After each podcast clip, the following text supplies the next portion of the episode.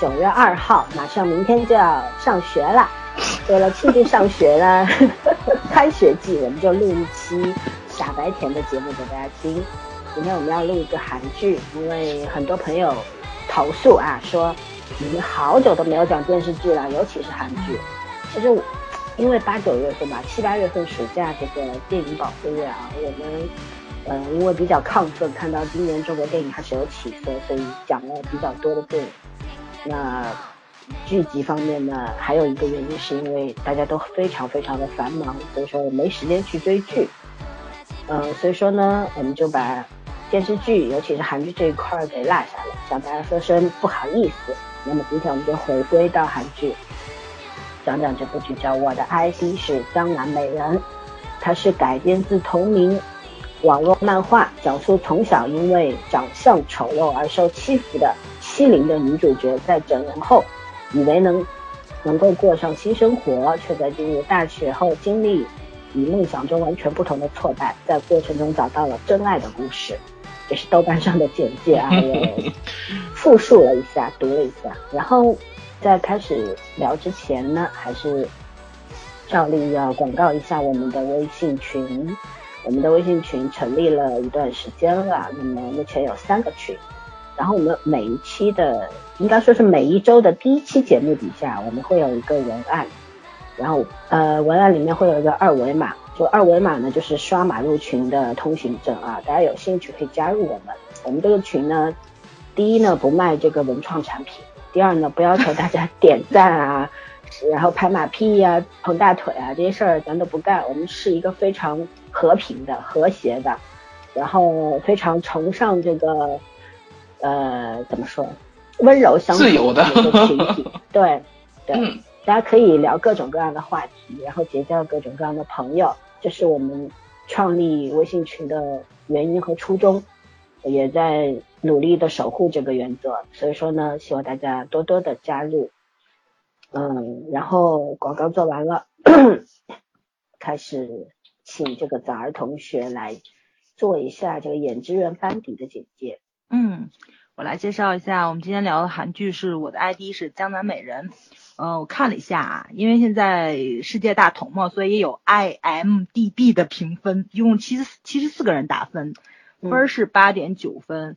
豆瓣这边的话呢是呃一万多个人打分，差不多是八点零分，也算是一个高分了。导演是崔成范，然后呢，这位导演有什么作品？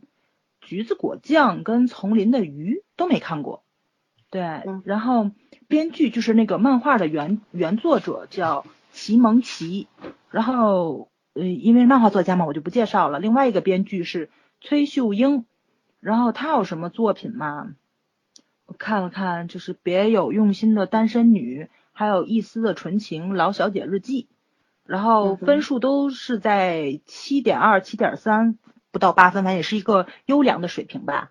嗯，嗯然后演职员的话，主演的话，男演员这个是呃，好像目前应该是韩国比较有名的曼斯男嘛，车银优，叫吧天才长相，对吧？对，因为脸很帅。咱们前些日子讲了一部那个韩国的网剧，叫什么来着？叫那个《复仇笔记》。死亡他在里面演笔死亡笔记吧？复复仇笔笔记哦死亡笔记日本的。我就串场了，继续 啊。然后他在里面演了一个配角，女主角叫林秀香。然后这个小姑娘我看着很眼熟，咱是不是看看过她的那个哦《犯罪心理》里面有新她？寄生传也有她。哦，《新寄生传》里面有她。嗯嗯，嗯犯罪心理》里面好像是演了一个犯人，还是演了一个受害人呐、我忘了，反正反正里面好像也有她。对，嗯嗯，对。这小姑娘确实长得一看就是整过容的样子，嗯，嗯，嗯，然后演技蛮好的。但是眼睛还是没挺有戏的。对对对，因为怎么说呢？我觉得这个戏大部分的场都是这个女主撑起来的，确实是，对演技啊跟这个气场都撑得住。而且我觉得虽然看着年纪比较大，但是但是她的那个少女感然后那种纠结感几乎都都演出来了。嗯，嗯。至于剧情的话呢，刚刚老孙在那开场也讲过了，就是这部片子虽然讲了一部是一个青春校园剧，但是它涉及了很多问题，像校园霸凌，然后这种整容的事情，可能嗯，比较偏向于社会问题了就，对，嗯，还有一些那个家庭伦理啊，还有一些关于女性独立和成长的一些，其实它涉及的范围很广。很广，没错没错。虽然是打着一个爱情青春片儿的一个外衣，但是它探讨的东西还是，嗯、最近韩国很喜欢研究的一些题材嘛。对，嗯，嗯，差不多这个班底我介绍完了，就是这个样子。嗯，男二有讲吗？郭冬延。啊没有哦，郭冬延，男二其实看着也挺舒服的，看时间长。对对，他前一阵儿跟我们村长尹斗俊的广播罗曼史，广播罗曼史，对对，嗯，然后之前三流之路也有他三，流之路也有他，嗯，啊，对我说怎么那么眼熟？三条之路，嗯，对对对，他也咱都是看了好，嗯也是组合出身的，啊，啊，他也是个爱豆是吗？对，而且是 Oh 擅长吉他，所以说他在剧中不是有一段吉他的那个弹，solo 弹奏嘛？嗯。嗯嗯，那个是他真的弹的哦，不是假的哦。哦，小哥，哎，我确实我也是相比于男主，我更喜欢男二号。你也是，我不是啊，我喜欢男主啊。好吧 OK，嗯，接着豆瓣打分是八点零，那轮到我们来打了。呃，嗯来来来，这个我们请圈圈来讲一下，你打几分儿？我打七分吧，我觉这得么低啊？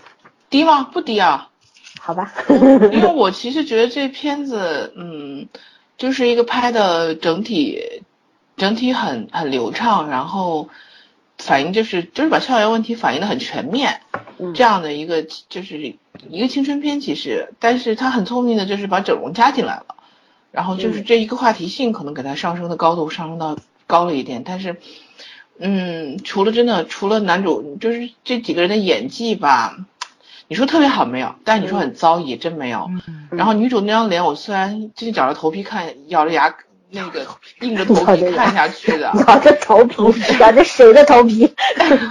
好像是是他那个脸真的是看的时候还蛮有那种抵触感的，实在太太塑胶质感了。但是他确实演的是不错，就是我替他累得慌，你知道吗？他嗯他情绪在的时候，他对五官什么都动不了，只有眼睛能动。就他真的是用眼睛表达出来他的情绪，但他其他地方那个微表情都没有。我不知道这个女孩子是真整成这样了，还是用什么特殊技术，就是故意把她皮拽得很紧，你知道这种感觉。呃、我我看了那个一些那个微博上的说法，就是说她在为了演这个片子啊，故意又去拉了一下皮。她原先是我觉得是，我觉得是因为她这个好敬如果真业哦。如果对真实生活里面整成这样的话，其实太夸张了，以他这个年纪根本没必要。对，是他他是为了这个角色故意去拉了皮的。对，所以我就觉得，我说嗯哇，我说我说，反正是真的真的看着就是让故意把这个整容痕迹弄得很明显，对对对，然后导致他其实他在演戏的时候，他是他是很累的，因为他使不出使不上劲儿那种感觉。嗯，但是就在这个程度下，我觉得他还是真的演出来他他他需要的那个情绪，就是情绪爆发那个点都是对的，所以我我觉得这女孩子还是很厉害的。但是其他的男主是真的长得挺好看，因为双眼睛真的特别漂亮，但是 其他的就没什么可以夸的，我觉得，呃，就就正常吧。然后还演了一个面瘫，嗯，对，演了一个面瘫，但其实我觉得他他也不太适合面瘫，嗯，跟我想法一样。嗯，对嗯他有点硬绷着去演这个面瘫，也挺因为他辛苦的。笑起来太好看了，倍儿浪费，我觉他。轻轻松松一笑，那个就就会有笑的感觉，他都不用那种就是刻意去大笑或者怎眼么样，都有睛弯的笑的感觉。厉害。对，嗯我觉得他天生是那种杏眼儿，然后笑眼儿嘛，所以对你这样绷着他很，他也很辛苦，所以我这边看特别累，就就这种感觉。但是他剧情什么的真的很好，我觉得这个校园戏其实其实说白了，你看那那校园里面的内容，全世界校园可能大差不差吧，除了校风文化多多少少有一点点差距。其实嗯那个年纪的孩子想的事情、经历的事情、面对的事情都是差不多的。差不多的。但是，哎，我们就拍不出来这么轻松纯洁的校园剧，就不知道为什么。对对对，嗯，我觉得他真的是让我想起来很多我大学时候的一些事情，包括这个纯天然美女的那个秀雅的那那那那那个人设，我其实真真切切的经历过，然后哦，你比我惨。我真切经历过，没有那么夸张啊，没有到他这种什么是有个有个风吹草动，全校男生都为之雷动的那种，但是我身边是有就是这样的人的，然后起码在我们班是这样当时。所以我看的时候，我我心里面是有一点点抵触的，就是嗯首先我也不觉得这女孩子呃特别的惊艳怎么样，但是也也符合人设，如果特别惊艳的话，也不太真实啊。嗯嗯，其次就是说，这这种人真的是你你怎么防呢？你在一个相对还单纯的年纪，你可能也防不胜防吧。所以我有时候想的，经历一下不是什么坏事，反正可能早早晚晚你人生都要上这一课的。嗯，这个片子气氛吧，我觉得，其实如果它是一个网剧的话，我说实话，如果它是个网剧的话，它做成一集二三十分钟那种，其实我觉得这片子更适合。嗯嗯嗯，我觉得更适合他做他做电视剧那种，对吧？短对对，他做电视剧稍微有一点点弱了，就是在我我我的感觉还是有点弱。他如果做网剧，分数我会给高一点。嗯，嗯，OK，那早儿呢？嗯，我是八分，其实我是打八点五分的。咱们这个不是往后拖了几天嘛，嗯多看了两集，十一、十二集，我觉得他实在是太啰嗦了，所以我往下降了一下，我给了八分。我觉得，我觉得他那个节奏感是在差出天际，简直是啊，对不是，我觉得他那个剧嗯像中国编剧写的，怎么还在墨迹？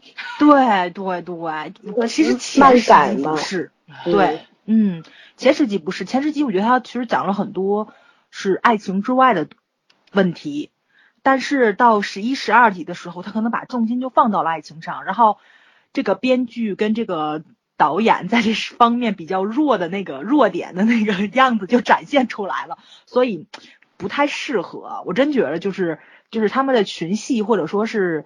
这帮怎么说呢？年轻演员在一起的那种朝气蓬勃，更符合这个片子那个主主旋律的感觉。当只有男主跟女主在一起的时候，有那么一点点不对，就哎，我也不知道哪不对，反正就是不对。你说他俩没 CP 感吧，也不是，但就是不太对。就是，呃，我觉得这个电视剧吧，目前最大的一个优点就是怎么说呢？嗯。就跟咱们的校园剧来比，最大的一个优点就是，嗯，这真的是爱情。就有的时候，你看咱们也去拍，也有一些比较火的校园剧，但是你看了半天，呃，有的时候你觉得他那不算爱情，可能连初恋都算不算，就算一个懵懂的好感啊，或者是什么的。但是你能看到这部片子里面这些上大学的孩子们，每一个人都能说出来自己的恋爱观、自己的求偶标准。就择偶标准，他们每一个人心里都知道自己想找什么样，想要什么样的爱情，然后怎么样去谈恋爱，这是一个就是让我特别怎么说呢，就是特别高兴的地方，因为真的是这个样子。就是《阿甘正传》里不有句台词嘛，就是说虽然我不聪明，但是我知道什么是爱。就这个东西可能跟你的智商、跟你的年龄、跟你的性别是没有任何关系的，这个东西是与生俱来的。然后对吧？这帮孩子他们即使没有上社会，他们已经进入校园了，是半个社会了。所以每一个人都有独立的思想跟他们自己的想法在，而且你必须要展现出来这一点，而且是要跟他们的工作、跟他们的生活、跟他们的人生要去挂钩的。然后你能看到每一个人勇敢跟怯懦的这个点到底在哪里，他们的性格或者他们的软肋，对吧？这种东西，这个片子从头到尾都是具备的。所以十一、十二集即使拖了那么一点点，我还是能够理解女女主退却的那个原因在。嗯、对对对，而且男主那种 就是他自己清高或他不想去说破的那种骄傲，为什么这样子，我也能够去理解。就是，呃，我觉得就是他前十前十集铺陈的特别好，所以到十一、十二集时你看才才不突兀。这东西你要是放到当国剧里面，有时候他也这么拖剧情，你就会觉着。这实在是无法理解，就逻辑不对。但这片子上呢就比较通顺了，就就就在这儿了。所以我觉得前十集是非常好，我觉得现从前十集看来，给八点五的高分是没有问题的。但是它最后两集节奏感不太好，至于他后面怎么去演呢，还不太清楚。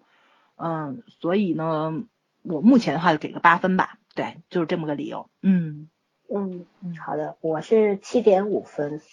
然后其实我是。想了一下，理由有好几个。第一呢，就是从人设上面来讲的话，我觉得女主这个人设，她可能是因为漫画的原因，或者是编剧对整容的女生有什么误解，就是把一个本身长得非常不好看的女孩子写成了一个自卑感过重的人。嗯，当然了，可以理解，对吧？很多因为这是个看脸的时代嘛，但这不不是仅仅是个看脸的时代啊，对吧？嗯呃。男主不就不看脸吗？嗯，对吧？然后就是女主，我甚至有一段时间特别讨厌她，就在整个看剧的过程当中，我就觉得这个自卑是不是有点过头了？大概我是一个不怎么自卑的人，所以说我不太能理解这个他的那些自卑，你知道吗？你喜欢一个人，跟你长什么样有什么关系呢？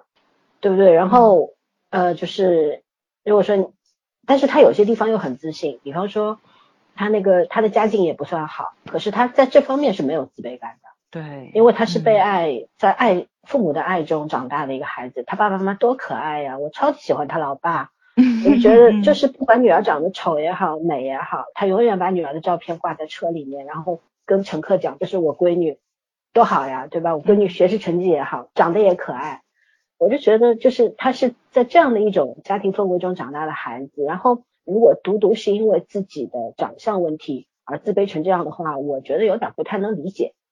因为原生家庭的这种对人的影响是非常大的，对不对？然后还有男男主呢，这个人设其实也是呃还是那种贵公子人设嘛，对吧？你看妈妈是代表，爸爸是就国会议员，然后从小连个洗洁精怎么打开都不知道的这种，对吧？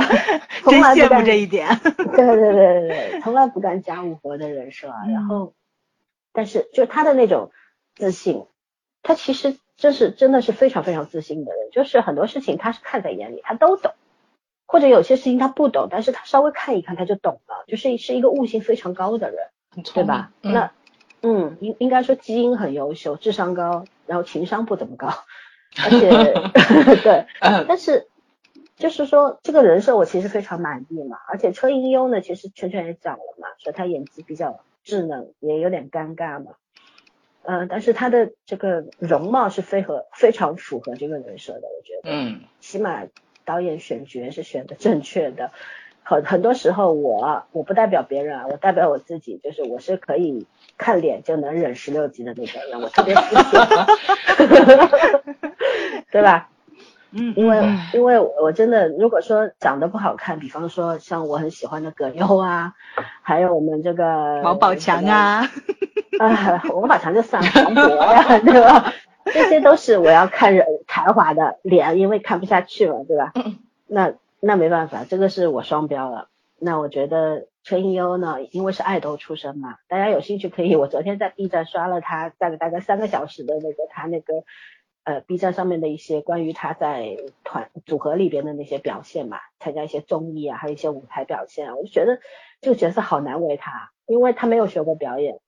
然后他平时就是一个蠢萌蠢萌的，然后很很欢乐的一个这么一个人，平时就是整天嘻嘻哈哈的那种。然后你让他演一个高冷的这个木头脸，他脑这个叫什么来着？什什么瘫什么瘫来着？面瘫啊，面瘫脸，面瘫脸的话，对他是有点为难的。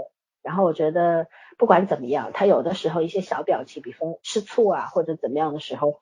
眼神是能看出来的，哎，你你能够领悟到的，就知道他现在在吃醋，气鼓鼓的样子。我觉得这方面还予以鼓励吧，毕竟是新人，对吧？然后其他的话，呃，说实话，女二这个人设我是可以充分理解她的，因为她的这种心理扭曲啊，这社会上还真不少。我不太喜欢说那个字，所以我只说她是绿茶。然后我觉得 这这样的女孩子。真的蛮多，早儿也说他也遇上过。我说实话，我也遇上过。我朋友圈里曾经有过这种人，所以我我，但是我比较能理解他们为什么会变成这个样子。说白了就是过度的自卑嘛。就算你有拥有一张老天爷给你的完美的容颜，但是又有怎么又有什么用？你的内心是脆弱的。然后他，你看女二，她无无非他们也并不喜欢男主啊，男主多聪明啊，说你又不喜欢我，对不对？然后他就是不想让别人。开心就好了，他就要让别人比他过得惨。还有呢，就是呃拆散一对是一对。我觉得他在七夕节和情人节绝对可以上街去的，拆 CP 大队大队长，绝对是这种特别能干的。嗯，而且我觉得他既不爱别人也不爱自己，说白了是个可怜人啊，所以我没有那么那么讨厌他，呃，甚至有点同情他，说实话。然后别的话。我比较喜欢里边的一些配角，我觉得这些配角女大学生挺有意思的，嗯啊，一个假小子对吧？对，名字的我的一个都叫不上，还有那个胖胖的，还有一个整天在酒吧里面缠着那个酒吧小掌柜 的那个对对对，嗯讲方言的，对吧？嗯还有一个喜欢这个男主的，但是就是没办法，后来不是跟另外一个长得比较丑的男同学好像很暧昧的那个姑娘，其实这几个我都蛮喜欢的。嗯对呃，群戏特别好看，我觉得，尤其他们几个人在一起，嗯，对，就那种我觉得韩剧蛮厉害的，就在这一点，他把生活拍的很接地气，就是嗯他让我看的时候，我就特羡慕，你知道吗？我就很想回大学时代，如果能穿越我回忆他大学时代吧，我要好好感受一下。然后同时又觉得特别羡慕现在的孩子，就有的时候就跟朋友在一起，就比方说一些比我年纪大的朋友，他们的小孩正在上大学嘛，然后那些小孩我们在聚会的时候，他们也会来，然后我们之间好像没有什么代沟，他就会跟我讲在学校里面怎样怎样怎样，然后谈恋爱啊，交朋友啊，然后平时干点什么呀，我就特羡慕，就觉得嗯他们这个时代比我们那个时代好啊，对真的是五彩缤纷了，我们那时候还是比较单调的，对吧？嗯 所以说看这些关于大学生活，然后关于大学生的人生的这种故事，我觉得感觉蛮好的。但是因为它是一个漫画改编作品，然后呃，漫画本身可能也没有 没有那么完美，呃，再加上呃编编剧的这个节奏掌握真的是，我我昨天跟早儿说，我说嗯如果十二集他们俩还没牵手，我就不看了。没钱，对，干嘛呀？真的是韩国大学生这么这么纯洁吗？对不对？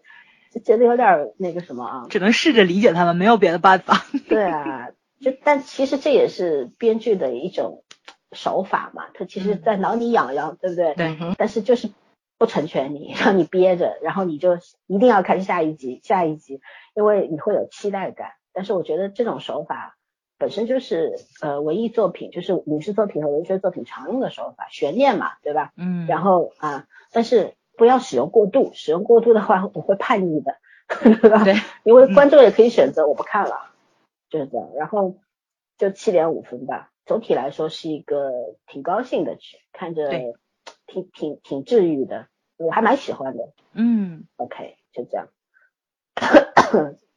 下一条我们聊什么？看一下，下一条，下一条。敲小黑板。聊整容，啊，要聊整容了啊！这个嗯追求美丽到整容的地步，算不算虚荣？先来解决这个问题吧。因为其实我对整容不太熟啊，然后我们三个说得好，你很无视别人聊，我们两个很熟，我讲。我对啥都不太熟，因为对美丽我没有什么过度的追求。我觉得最重要的是舒服，而不是美丽。嗯，然后呢，我觉得首先声明，我们仨都没有整过容，所以说不是说对这个东西有发言权，但是我觉得大家对这个女，尤其是女性朋友，呃，日常当中，我觉得女孩子整容会比男孩子多一点嘛，对吧？然后你你们觉得真的算虚荣吗？我觉得是虚荣呀。可是虚荣有什么错嘛？没错，这个话对，嗯对啊，不可以虚荣吗？我让自己整得漂亮一点，我整容的目的是我知道这个开心不可以对对，对啊，我自己花自自己的钱，也关你什么事？嗯 对啊，我我的结论就是这样，你们聊聊吧。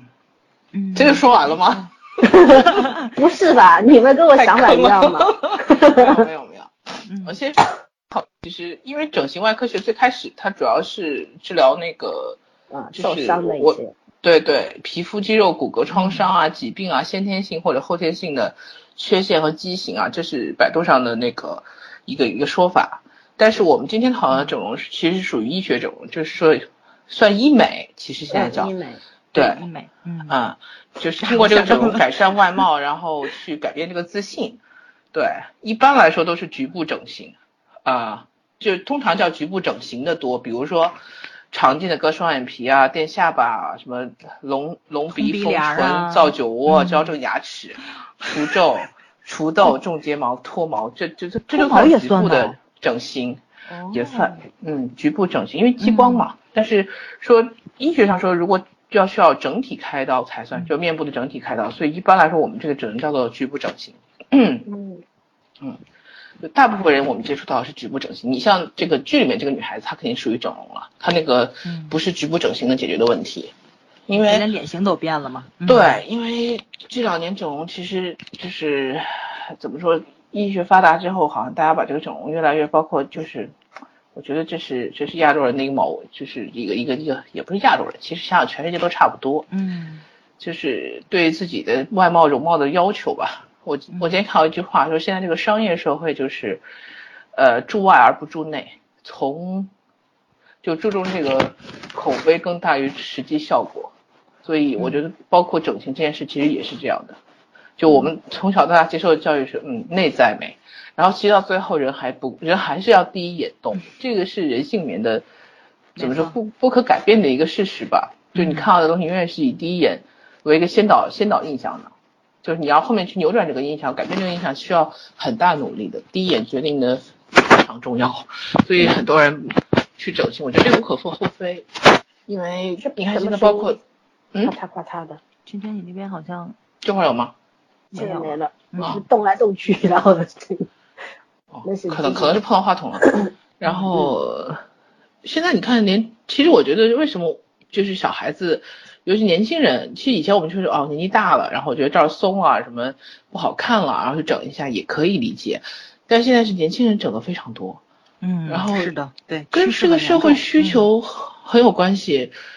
招生的，就是那种什么呃艺校招生，然后这个呃单位招聘，就真的对你有很苛刻的要求。有的时候他不是说出来，他那个虽然说他不能直接把这些写在上面，但是其实他就是会有这样的需求。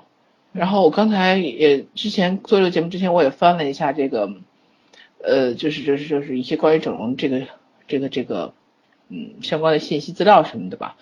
呃，大概数据现在是这样：二零一七年中国是一千四百万人通过整形变美，整形数量已经超过巴西、韩国和日本，成为全球医美的第二大国家，仅次于美国。二零一八年，专家说医美会是零零后的日常生活方式，因为现在 整形大军就是九零后和嗯零零后。对对我见过上瘾的，嗯就是真的已经，你看电视上也很多嘛，就是很多已经整到他自己停不下来了。对但是欧美那种比较先进发达的一些整容国家，他也开始推一些这种反整形的片子，包括前面有一个整容室什么的。就你整完之后，你找不到自找不到自我认同了，就你看到镜子里那个人不是你自己了。嗯，所以他们心理方面的了，对嗯，你改变一个外形，你觉得世界会更美好，但是问题是你觉得那个人不是你自己的，这是更大的心理冲突。所以国外已经开始走反整形了。嗯但是我们还在继续朝整整形的路上去迈进，我并没有说整形好或者不好的意思。有些人确实是因为需要，你像剧里面就这个女主角，她确实长得长相上已经影响到她的日常生活了，嗯所以她去做这个其实也是不得已，说实话，这是一种日常需求，就是他影响到社交和他的心理行为了，所以他肯定是要去去去做一下这样的事情。但是很多我们日常碰到的这些，有的时候是真的过于强迫症了，我觉得。当然，能做整容的人，我觉得是很勇敢的。起码我到现在都没有这个心理素质，我觉得你要，嗯，不知道，可能再过个五年十年，有可能，比如说这事儿，对，打个针拉个会觉得打个针拉个皮，对。你要我去动全脸，我这辈子估计都没这个胆子。嗯嗯，毕竟是是手术，对对，嗯也可能将来痛主要是一个是痛，有可能将来，因为将如果将来医美发达，你不痛了呢，对吗？嗯那那就是说外部痛苦减小了，效果又很明显。你能说我一定不会去吗？现在谁都说不出这哎话。这倒是，嗯啊对，嗯，风险会风险可能越来越小嗯这是大实话，对，科技会发展的嘛，发展的速度嗯，早就超出我们的想象了。对，没错没错，所以我就说整形究竟是外部需求还是内部需求？其实我觉得这真的是看个人了。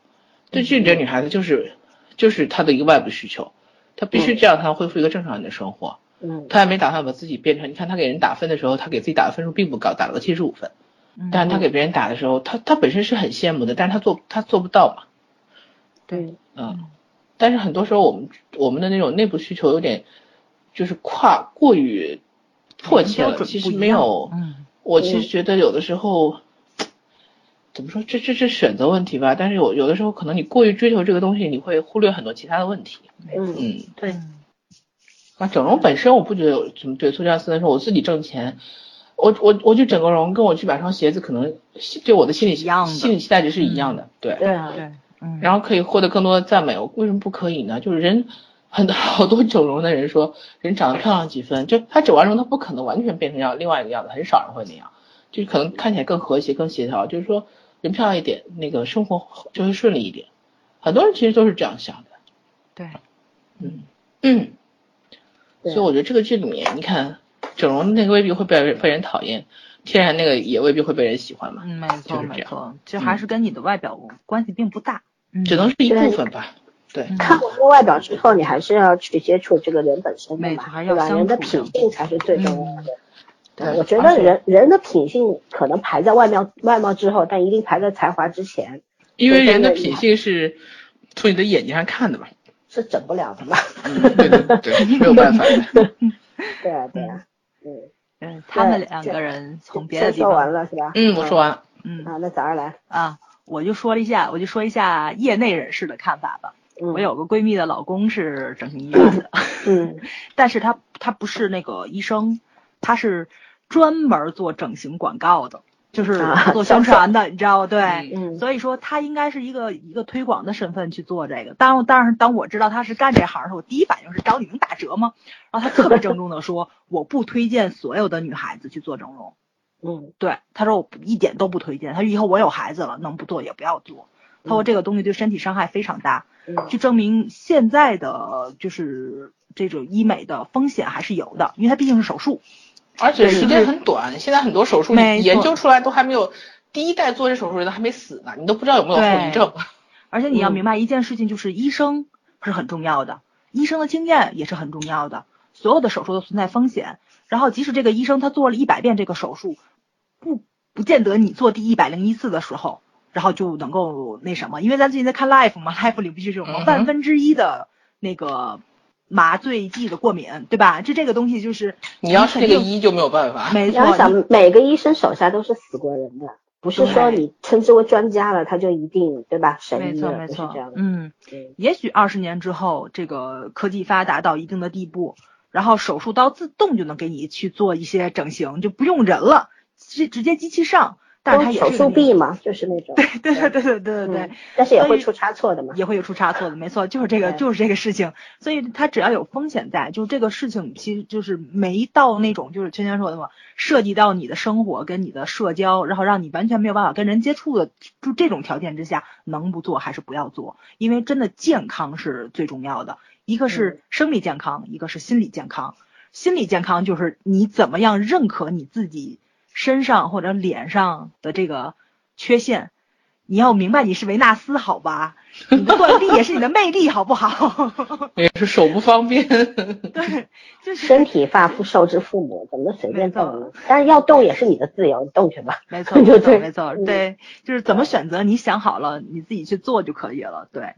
但是这个怎么说呢？这个事情要放到我自己身上，我肯定要是要多多思考这个问题，因为真的是安全要放在第一位的，就是你值不值得为这个美丽去冒这个风险？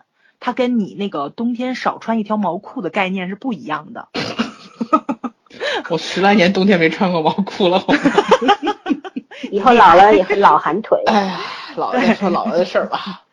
哎，还是还还是这个，哎，所以怎么说呢？就是这个，我虽然也觉得他不算那个，就是那个什么，就是影响到别人，因为毕竟这事情是你自己的事情吧，就是说你可以自己做这个决定去，但是他确实属于虚荣的范畴。但你说这虚荣，他对是不对呢？我觉得完全是没有错的，因为人人都虚荣，这是原罪，谁都谁都避免不了。对啊嗯。凭什么不许虚荣呢？对呀、不见得你整个容你就比那个看书多的那个人就低级，就这么回事儿，大家都一样，对，只不过充实的地方不一样而已，爱好的地方不一样而已，在意的地方不一样而已，就这么回事儿。嗯对嗯那我补充一个角度吧，因为我们刚刚说的都是普通人，我们这些这个啊，那我们讲讲明星好了。就是嗯以韩国，韩国是一个整容大国嘛，对吧？以前看过一个帖子，里面说就是韩国的女孩子，因为她朝鲜族这个长相嘛，当当然现在因为这个基因呀、也会有变化，然后呃，大家不是说不是说这个长得大饼脸的、斜八字脸的，他永远长这样，人是会变的嘛。你像现在我们国家的孩子，你现在去看九零后、零零后，越来越高，女孩子动不动就一米七以上，然后颜值都普遍高，是因为什么？很多的方面促成了这个，这是一个科学结论，我们就不去阐述。但是说这种变化是一定存在的。你像韩国人的话，以前就是差不多啊、在八八零后这一代吧，他大概在这个八岁的时候，女孩子家里面就会给她开始动一些小手术，因为有些他们那个朝鲜族的长相就是脸盘比较大，然后嗯下巴比较突出，因为其实也不是说朝鲜族，因为朝鲜半岛上有很多蒙古族，嗯就是他们的一个普遍长相是这个样子，那么他们就会动一些小，比方说开个双眼皮儿，然后呃，嗯，开个眼角等等，就是这些小手术。然后呢，到你上大学之前，你也会整整一下，因为你到大学里边你会涉及到一些社交啊，初步的社交等等。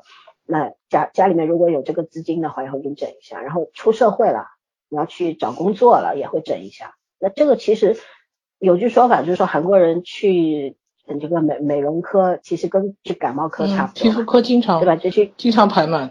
嗯，对对对，对他们就跟去那个什么一样，我觉得这个就是他们一种社会的普遍常识，已已经是一种认知了，那无可厚非，也不用去嘲笑人家，对吧？还有呢，就是说，呃，这是普通人的，那你讲明星的，因为我们也知道以前我们比较熟的金南珠，还有之前《魔女的法庭》的那位女主叫什么来着？完了，郑丽媛，郑丽媛。对，对，我们也听到过传闻嘛，就说他们两个有一段时间是脸已经塌的不行了，就是那个看到过，不是听到过。啊，对对对，照片出来过嘛。因为整整容是一个不可逆的过程，就是说你一旦整了是停不下来的，而且你填在脸上的这些东西啊，它会动的。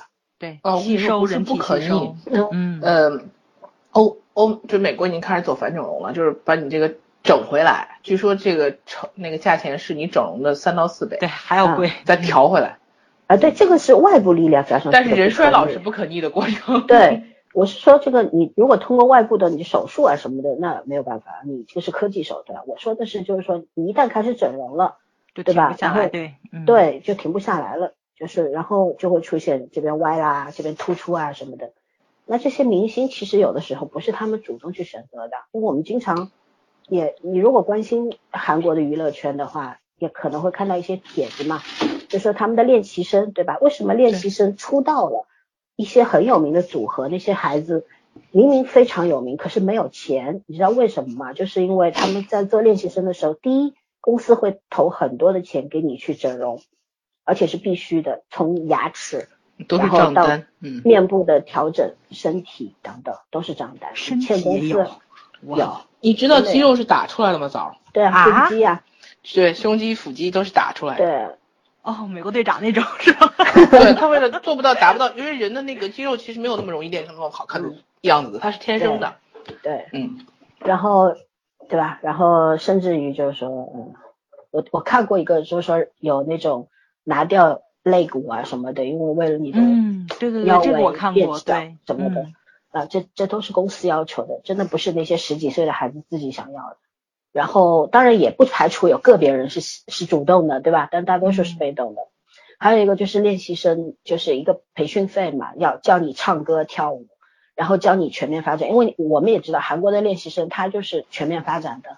为什么爱豆能够演戏？那就是因为他们其实也教这些，只不过可能更注重在歌舞方面，就是这样子。嗯，那所以说，呃，像这种艺人这一圈，他们可能更加可怜一点，我觉得。当然，这个外貌靓丽的外貌会给他们带来好的这个前途。你比方说像车银优这种，粉丝圈号称统一了韩圈审美啊，我不承认，我觉得小池更好看。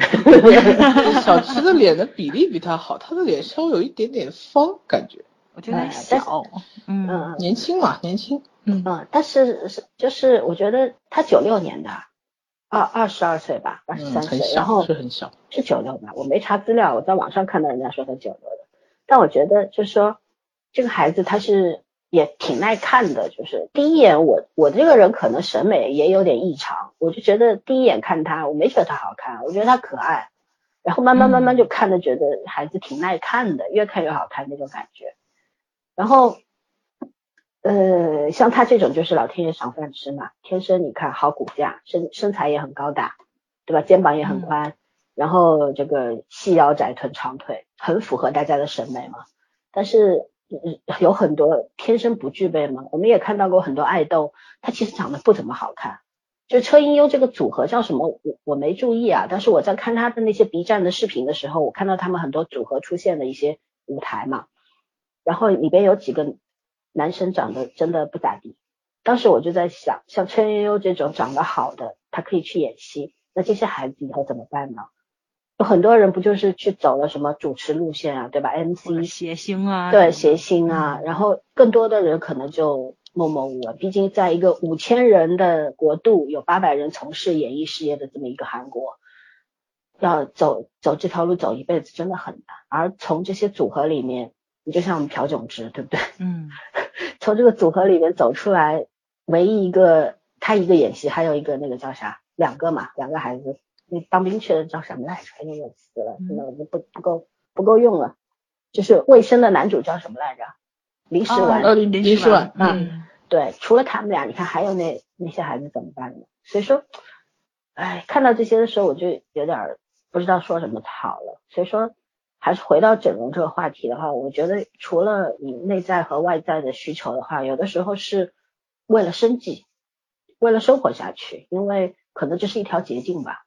毕竟好看的外貌也会为你带来便捷，带来一些福利和便捷嘛，嗯是吧？嗯嗯，嗯，是就就这样补充这么一个角度吧。然后下一个问题是心灵美和外在美能不能共存？这谁写的提纲呀？我 这句话是我写的，提纲 这句话是他写的。好吧，请回答 提答，纲是人家早写的。请回答。嗯，哎呀，我那天其实我觉得这句话呢，是嗯我见过就是外表长得也漂亮，然后特别好相处的美女，而且数量相当多，真的。但是你得懂得欣赏，嗯，很很多人是会有预设的，你是不会有预设的人。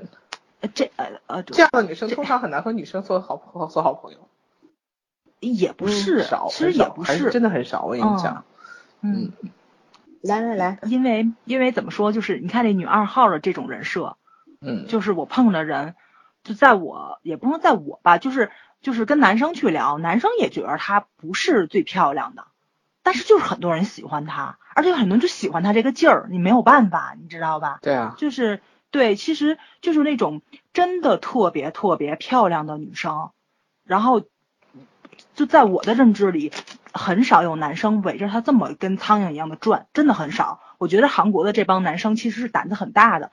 一般来说，我觉得校园里面那种第二号或第三号的美女，才是那种让人蜂拥而至的。一般一号大美人儿都很少有人去赶上前去。就是其实男生也有那种女主是属于男主的，女二是属于全世界的。对，所所以他这个他这个我我总觉得演反了，你知道吧？就是 对你应该是第二漂亮那个才才那个什么，就是咱们演那个《微微一笑很倾城》那个状态，其实我觉得是是是正确的。就是微微这种女孩子，她应该就校选第二号。大家都会觉得，哎，这女孩子很漂亮，但没有几个人感觉对，没有攻击性的那种漂亮才是那什么，就男生女生都喜欢她，就那种真的你漂亮到人神共愤这种，就是圈圈感可问题是，小说里面的那个贝微微是多么漂亮啊，明艳照人，你看所以所以说嘛，小说里贝微微是真的很漂亮，对，嗯嗯，会比那第一号还还要那什么。哎呀，我对美女没有这么大偏见，对，嗯，哎呀，美女其实也有美女生存的艰难，好吗？我以没错，我太对了这话 因为我以前有一个朋友是真的，我初中一个好朋友，长得那女孩天生的，你其实单独说她五官哪个地方特别好看，没没有，只有眼睛，她眼睛是天生桃花眼，然后而且笑起来就很有感染力的那种，然后个子个子又比较高，瘦高嘛，皮肤又又挺白的，她其实她真的她特别会长，她全身只有脸白，就身上皮肤藏白不是藏黑露白，对，吧？就身上皮肤真的是跟脸嗯皮肤能差两个色号，我都觉得好奇怪。我是觉得他也不是说皮肤就是特别注意保养怎么样的，我说这样这样你将来我们开玩笑说将来你要植块皮身上都找不到第二块跟你肤色没差别的，真缺德这话说的，因为熟嘛，开玩笑。然后就是后来就是很多男生因为一说她都说她很漂亮，但是真的很少人就是她大概谈恋爱是到。到到到上大学吧，才才开始谈恋爱的。然后后来、你知道，就高中的时候，他但是他有一堆男生都都是哥们儿，你知道吗？嗯，就后来他男生就跟他讲说，嗯，说你这种长相，我们就觉得应该有条件特别好的男生去追你。嗯嗯嗯，对然后我们就谁都不敢嗯追你，对，就觉得做做可能做朋友也挺好，性格也好，人也人也好，嗯但是真的不敢把想象中就是你是我女朋友这种追法，对，嗯 所以他其实没什么选择的。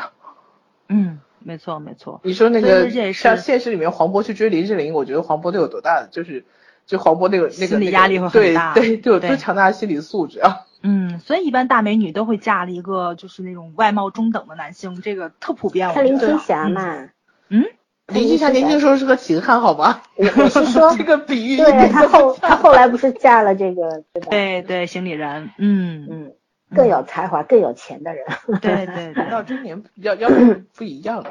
有的时候可我觉得能就是要安稳吧。嗯，对对，帅哥才容易被宠坏了呢。这里面纯英演的这角色，我一点都不信。就我从小到大对啊，一点都没有那种，对吧？没有可信度，对，就一点都没有那种毛病、小毛病，就是男生帅哥那种毛病真的很少见。对，这这，哎呦天，我觉得这种就就是那个大家不经常说帅而不自知吗？不可能，男生不会男生从来都没有碰碰见过，我跟你讲。哎呦，太多了，简直是特嘚瑟，就稍微长得齐整点儿就对对对对对特嘚瑟。哎，知道有有夸张到什么程度？路路上那个走一个水坑都会照两下那种。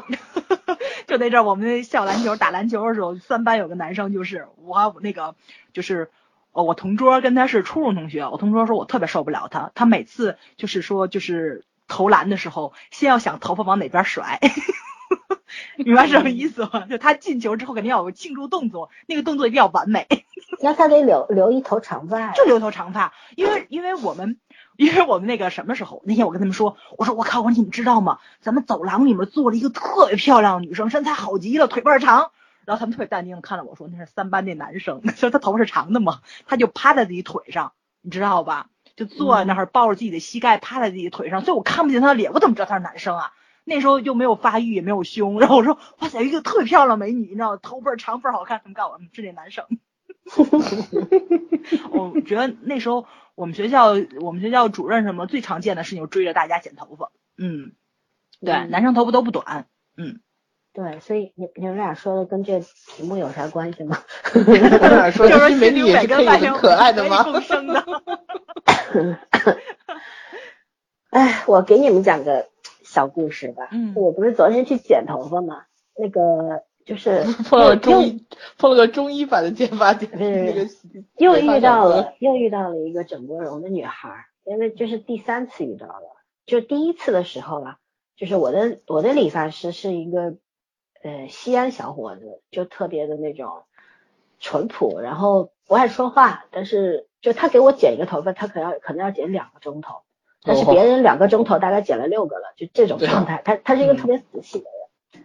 然后呢，那天就是这个女孩子呢，她是很明显看得出她好像整嗯整脸都动过，非常明显。她那个动的不比李九香差，而且鼻子是很夸张的那种，就不是亚洲人的那种啊那种嗯长相了。然后，嗯，那天就是我在剪发的时候，他在躺在那儿洗头，因为在染发嘛。据说他是一个月染一个颜色的。然后跟另外他的那个发型师在聊天，他们他们两个呢是在说说第三个在楼上，因为这个理发店有两层楼嘛，嗯说楼上另外一个发型师的呃坏话，因为那个发型师他的老婆快要生了，然后发型师在努力挣钱什么，其实这个你如果说是开玩笑的话，我觉得不过分，但是他们俩讲的话有点恶心，你知道吗？就是。就就是胡乱的猜疑别人或者怎么样，就讲了一些我觉得让我也很愤怒的话，然后我的反我发理发师实在受不了了，憋了一会儿，他说在别人背后说这样的不太好吧。然后那两个人说怎么啦？反正都是认识的，那哔哔哔开始说，这是第一次。第二次的时候呢，这女孩子我是又又是去剪发，然后在二楼，然后呢，她和那个呃另外一个他的朋友都是颜色一个一个这个叫什么芥末绿嘛，啊不对，那原先很流行的，就去年很流行的一个反颜色叫什么忘记了，是叫芥末绿吗？还是什么绿？绿色然后吧，对对对，就不是不是苹果绿啊，就有点带 就带点灰对吧？发黄，带点灰的那个绿。嗯，然后另外一个女生染了一个粉红色，然后天呐，就他们俩在那儿，就两个人女孩子坐在那儿，因为可能是在等等位嘛，然后嗯。两个人就在那边开始很大声的疯狂的吐槽另一个女孩儿，呃听得出来那个女孩是跟他们是一块儿的，然后这两个人讲的话也是非常恶毒，我非常反感，我就在想我他妈第三次不想再遇到他了，结果昨天又遇到了，然后我看 缘分的，看得出来他的鼻梁又动过一下，因为又高了一点儿，呃，然后天呐，然后就是他在那儿，嗯，呃，当时他戴了个口罩嘛，跟韩星似的，然后别人在给他，他在染染头发，别人说两两几个理发师都跟他说别染了，你刚染过没多久，伤头发。他说不行，呃，我拍照不好看，马上秋天了，我我这个颜色它有点那种灰白色的那个，染了一头长发。癌吗？他他他不怕染，他说他要他要染那个，因为再染一个颜色。他的理发师都跟他讲别染了，你嗯才染没多久，他不行，他说我非要染。我天，这可然后呢真的都是化学品，不知道怎么想不开。浅色那种彩色头发真的很吓人，其实。对对对，然后他就他就在那里，然后因为是室内，因为在那个一楼的话，那个空间比较小，呃理发师们烟瘾发作了也会到室外去抽。她一个女生拿了一根香烟就在那边抽，一边抽一边咳嗽。然后她理发师说你不要抽烟了，这个对嗓子不好。他没关系，然后怎么样怎么样，就是讲话的态度和那个口气都是流里流气那种。我当时就在想嘛，就想到了，就是就对人生很都很随意的态度。就是那种心理美和外在美。就是嗯我觉得，首先像他整容也好，染发也好，怎么样也好，怎么一个生活状态，那是他的自由，因为他的人生，别人没不是别人没资格去指手画脚。但是我就觉得，回到了我们讨论的这个题目上面，就是你外表变漂亮了。跟你这个人嗯品性有没有变化是完全没有关系的没有关系的，对，对，嗯就是，对吧？你你嗯你的外表变漂亮，但是你不能张嘴，你一张嘴，你的本性暴露无遗。对然后，那你所谓的内在美又在哪里呢？所以我是觉得，呃，整容是无可厚非的事情，可是整了容之后，你是不是也要让自己变得有内涵一点，让你的内心配得上你的外表呢？没有。嗯所以说，我觉得整容这个事儿为什么会被很多人吐槽？我觉得这也是其中的一个小原因吧。因为很多人会会觉得说爱慕虚荣是一个不好的事情，可是我是觉得爱慕虚荣是一个很正常的事情，谁都谁不爱慕虚荣，谁都有，嗯对不对？可是你只爱慕虚荣而不在乎别的东西，那就有点问题了。那当对别人的话，你像我一个旁观者，我顶多就皱三次眉嘛，就觉得这样的人我是，如假如他是我的朋友，我大概不会跟他做超过一天的朋友，就是这样。就我比比较反感这样的人，可是他一定会有他那个层那个圈子的那个朋友，大家可能也很欢乐，也很快乐。那他跟你不在一个频道上面，也无可厚非，对吧？嗯，可是我就觉得，当你拥有了漂亮的外表的时候啊，你自自己要下一步要去修炼一下你的内在美，这个很重要，因为你现在还年轻。可是当有一天这个整容也支撑不了你的自信心的时候，你怎么办呢？对不对？就嗯就讲这么一个小故事，其实我觉得这个小故事里面其实可以想的东西蛮多的。我我希望大家能够，听众们可以去想一想，听到这个故事的时候，你你想到了什么？好吧，我们不要去指急着去指责别人的选择或者怎么样，嗯啊嗯，但是我觉得要从别人的身上看到一些，或者说总结到一些东西，想到一些东西是有用的。对对，OK，那我们这个问题就解决了吗？嗯，嗯哼，基本就讨论这么多吧。行，那我们就来聊聊独立女性的人生，能不能爱情、事业、家庭和谐共处？怎么又共处了？啊平衡的存在，对不对？嗯 协调和谐个，嗯，嗯，实在是太难了，这个很难吧？就是说很不难很难，不是没有可能性，而是对，挺难的。你要做的比别人努力努力的多好几十倍。对对对嗯，嗯而且我就是不觉得这这个事儿嗯，就概率特别低。反反正就到现在为止，世界上比较成功的几个女性不都出了自传了吗？你嗯都能看出来，她们的爱情、事业、家庭很和谐的共处，是因为他们老公做出了牺牲。嗯。还有父母等等，对对对他，自己要真的又智商情商在线的那种。没错没错，嗯，对啊，唉，提出这个问题是这个问题我提的嘛，其实嗯。就是因为看到了剧中的妈妈，就这嗯。位这个她那个香水，我看了一眼，好像是不是欧龙啊那个牌子欧龙，对对对不对？欧龙，嗯嗯，嗯，因为那个包装我一眼认出来了。对对对，我当时看这个 太明显了那个，对，就是他，他作为一个已经失去了嗅觉的，但是热爱香水这个事业的这这么一个女性，你看她，因为没看过剧的朋友，我给你们剧透一下吧，因为她本身一直是从事这个香水这个行业的，她是真的非常非常热爱。可是因为她的丈夫一直就希望她能够回到家家庭里面来嘛，支持她的工作，做做她幕后的女人，对吧？嗯然后，但是这位妈妈她还是要求自我的。我生了两个孩子，可是为什么我不能够既做母亲、做妻子，又做我自己呢？嗯然后这个爸爸觉得不行，就打了她，甚至于因为打了她，让这个妈妈失去了这个嗅觉，然后妈妈就离家出走了。然后爸爸还在孩子们面前造谣说你妈是跟一个年轻的男人跑了，不要你们了，嗯。让孩子们特别恨他们。但是长大了之后，他们在重遇妈妈的时候就化解了嘛，因为我觉得这个剧特别好的一点就是这里边的人都对对对对 对，他，不会记，他不会嗯。就是说像国剧里边啊，你骗我的或者怎么样，就闹闹个十集对吧？除了男主和女主不利索，对，除了男主女主，其他人都特利索，就是在。拉锯。其实我觉得就是那个男主就有什么事情那个火儿都不发出来，跟他他后面目的是有很大关系的。对，他对他们心里的这个人，嗯嗯，都是什么？他他的名字叫心里明白，对。然后就是这个妈妈后来就是跟他们，我觉得现在那个状态我特别特别喜欢，就是他们是朋友嗯嗯啊、非常好。然后妈妈在处理孩子们的问题，她知道她缺席了他们的人生，从很嗯他们很小的时候她就走了，然后回到他们身边的时候，他们已经十几岁、二十岁了。对那那这中间缺失的这十多年怎么办呢？他没有说我要去忏悔或者怎么样，而是积极的参与到孩子们，就不是参与，而是走到孩子们身边来，就是跟他们做朋友。他很有分寸，比方说儿子染了那个头发，他只是很好奇，妈已经快傻了，中二病犯了。但是他考虑到说，我如果直接跟我儿子去说，他会不会觉得我干涉他？嗯或者怎么样。然后他只是问他的朋友，说我儿子就染了个这个头发，到底什么意思呢？是吧？然后朋友说我也不知道，说他也不去深究。我觉得这是一个做父母非常健康的一个状态。没错。然后嗯很多我看到网上有个说法，我特别特别讨厌的说法，就是说他说这个妈妈是功成名就啦，以前抛弃了孩子，现在功成名就回来想就是这个 补过，就是这种啊，因为自己内心的愧疚而补过。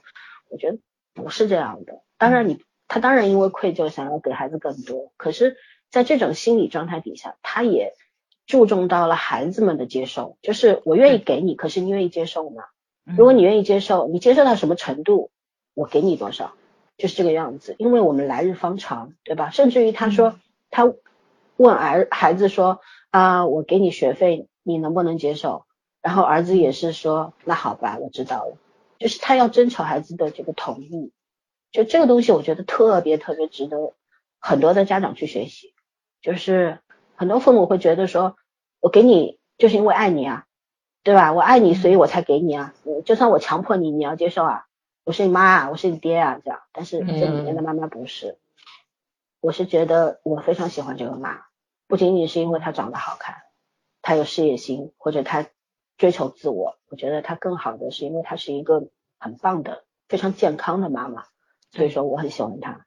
嗯之所以就是这也是提出这个问题的原因嘛，就是。嗯为什么不可以呢？而且而且就是这涉及到一个什么问题，就是也是让很多离婚的那些家庭嘛，不管是父妈妈离开了，是爸爸离开了，呃，但是你不应该离开孩子，你离开的是这个家，你离开了，你不应该离开这个孩子，但是当无可奈何的状况下，你离开了这个孩子，然后最后孩子回到你身边的时候，你不要因为愧疚做出太多那种。非常过分的那种补偿的行为，而是要更多的去思考，这个孩子已经不是你离开时那个幼小的孩子，他也是一个成年人。那这个成年人，你应该如何跟他相处呢？我觉得这个里边就提出了一个很好的问题嘛，也做了很好的表率。嗯，对对，这这点是我会给这个电视剧七点五分的很重要的原因。没错。虽然我是个妈妈还是很那个什么。对这个嗯这个片子里面所有的人都是成年人，没有一个是幼稚的。虽然有时候有些举动挺幼稚，但他们思想都不幼稚，还是挺难得的一件事情。是是是，嗯，包括像那个男二，其实也是，我哎多多嘴说几下男二。嗯，我就觉得这什么叫暖男？我觉得这才是一个温暖的男人，没错，而不是中央空调，对吧？他我我他喜欢的人是始终喜欢的，可是当他知道我喜欢你而你不喜欢我的时候，那我就会保持在这个恰当的距离里面，嗯然后他也不会随便去给人压力，包括他对男主的那个照顾，那种就我收你七万块钱的房租，对，你做家务，才四百多块钱的一个月的房租，多多是很省的，对吧？然后嗯你做家务，其实他就是给了你一个呃非常好的一个理由，但是我又暗中帮助了你，又不会让你觉得会有自卑心或者怎么样，嗯对，特别好。嗯，没错，我超级喜欢男二。嗯，这个这个这个，你一直都是喜欢男二的，你不要说你这一次，你是每一次。大都不会喜欢全世界。的。嗯，我喜欢全世界的。除了小池，他一般都喜欢小池的剧，他只小池我喜欢男主，对，无条件的他哦，还有那个谁，死神金南吉啊，对对对，我们家吉子。啊，死神嘛，嗯，死神确实是，哎呀，太尴尬了。对。那我们来聊聊这个问题，关于现实的部分吧。嗯就是如果你现在，因为我觉得我们三个都算是独立女性，因为现在我在知乎上看到了一个说法啊，有人有一个男性写的，他说所谓的当下的独立女性是什么呢？就是经济也好，什么都是要依靠男性的，但是又要求思想上独立的，叫所谓独立女性，这也是田园女权的一个存在的一个方式。我其实不太同意，什么叫独立女性？独立女性就是你不仅你任何方面都是独立的，嗯最重要的是你的思想是独立的，对吧？对你知道自己要什么，该怎么活，哪怕你现在是迷茫的，但是你也不会去依赖别人，而是依靠自己一步一步的往下走。对对，那作为这样的女性的话，我们再来谈谈这个问题，就是你觉得这些东西可以并存吗？如果有一天你成了家，然后有了娃，然后你又有自己的追求，假设早儿，我嗯问你啊，就比方说。嗯你将来拥有了你梦寐当中的一个房子，一百多平米，三房两厅，然后你结了婚，你老公也还不错，一百多也没有不也养只狗都不够好吗？不要这样说嘛，普通人不错啦，三房两厅，一百多平米，对吧？我们不追求大别野啊，就是就是，而且你也有自己的书房了，对吧？你也有自己的，那这时候你觉得我好像还得干点别的我更加喜欢的东西，但是你会考虑说，嗯，我我的家庭我怎么去平衡或者怎么样？这些问题你该怎么去考虑？哎呀，真没想过这问题。嗯，那你现在想想呗，但是就你的你的直觉来告诉我们。反正我觉着就是你人的精力是特别特别有限的，你肯定三方都要兼顾的话是特别难的一件事情，而且爱情跟婚姻完全就是两个不同的命题。虽然很多人都说是同一个，但呢，我到现在我都觉得是肯定不是同一个。嗯嗯、爱情是不需要经营的，但是婚姻是需要经营的，就是你需要有智慧跟手段。嗯，这个手段不是那种阴谋诡计啊，就是说你需要有一些方法，或者说是这个东西你需要去维系它，其实是很微妙的，它不像那个什么，就是那种情感荷尔蒙那种东西，说来就来，说走就走的东西。所以你这是长年累月的东西，只要一一提到坚持，哎，我就觉得我对我对我自己就没什么信心，确实是啊。嗯 第一没长性，第二就是我真的是自由散漫惯了，我不是那种就是胜负欲很强烈的人，所以呢，就是说如果说想找到一个生活伴侣能够跟我合拍的话，这个人也要心大，这是肯定的，对，嗯。就是都不要给对方太大的压力，所以我觉得如果说。嗯如果我都跟他结婚了，就是两个人也能过得不错了，嗯。那可能就是我们对事业上都没有什么太大追求，嗯。就是过这种小日子就可以了。所以我嗯。觉得，如果说你刨除到事业的这个精力的话呢，就把这个精力刨出去了，你都放到经营家庭，就是对吧？你肯定如果说那个就是怎么把日子过好了，如果有孩子的话，你要为了这孩子，可能下半辈子就围着他转了。嗯所以我觉着多多少少还是有希望能幸福吧。对，只能说有希望，不见得一定幸福，因为你不知道将来会发生什么事 情你。这话把自己挖个坑又扔进去了。对对对对对对，因为啊，我真觉得就就是这个三个全做到的人世上没有，我到现在都觉得世上是我们没遇上，嗯，对对对，就是也不能这么说，就是 特别迪嘛做到了 阶段性胜利，嗯，对他那只能叫最阶段性胜利，就是他在他的人生每个阶段都能做到他自己认为的幸福，那只能这么说。对，对方幸不幸福不能保证。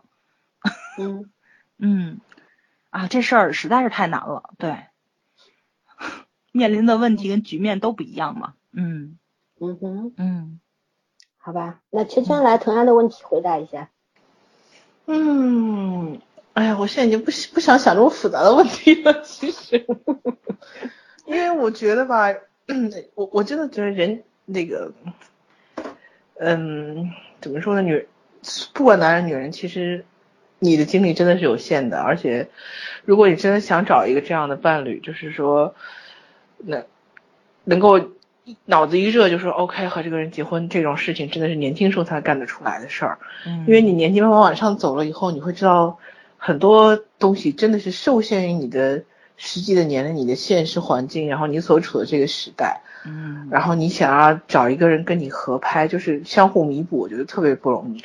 但是要找一个完全一样的人，我找他干嘛呢？嗯 就是我还是觉得两个人在一起要有相互弥补的东西。但是这个东西就是说，这肯定要磨合的那种什么天生两个人就特别合拍、特别默契的，可遇不可求吧，这东西。对，那朋友都很都很少。可是磨合这件事嗯情，就是肯定是要两个人互相，你你说磨合的过程中肯定会有委屈嘛，那很正常，因为你的性格是这样的，你要变成另外一个样子的话，不是很容易。那年纪越大，你越不想为变为任何人委屈。然后，所以我现在这个，我觉得到我这个年纪，在我在想这件事情，什么合理分配家庭和事业，我觉得我已经没办法合理分配了。我我所有的分配的标准就是放在这里的，然后你能接受就接受，不能接受就也没有办法，我也不会强求别人，我也不想强求我自己。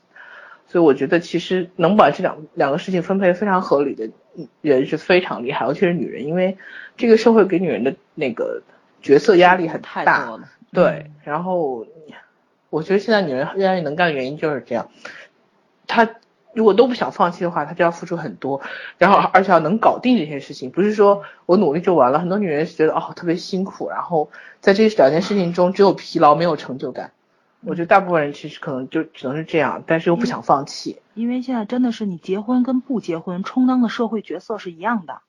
对啊，可是你只能你你结婚的话还还现在还有一个另外一个问题，就是你结婚的话，家家庭压力就给你要不要有孩子没错没错，就是这个。可是对。可是孩子的那个压力就非常大，在这个社会里面，嗯嗯，所以我我个人觉得其实，嗯，我觉得我还真的知道蛮多女生很能干，很能干，我不知道她们有没有得到她们期待中的快乐，但是我真的很佩服她们。嗯所以搁到我个人上来讲，我觉得我没有这个能力了，已经，我没有这个心力了。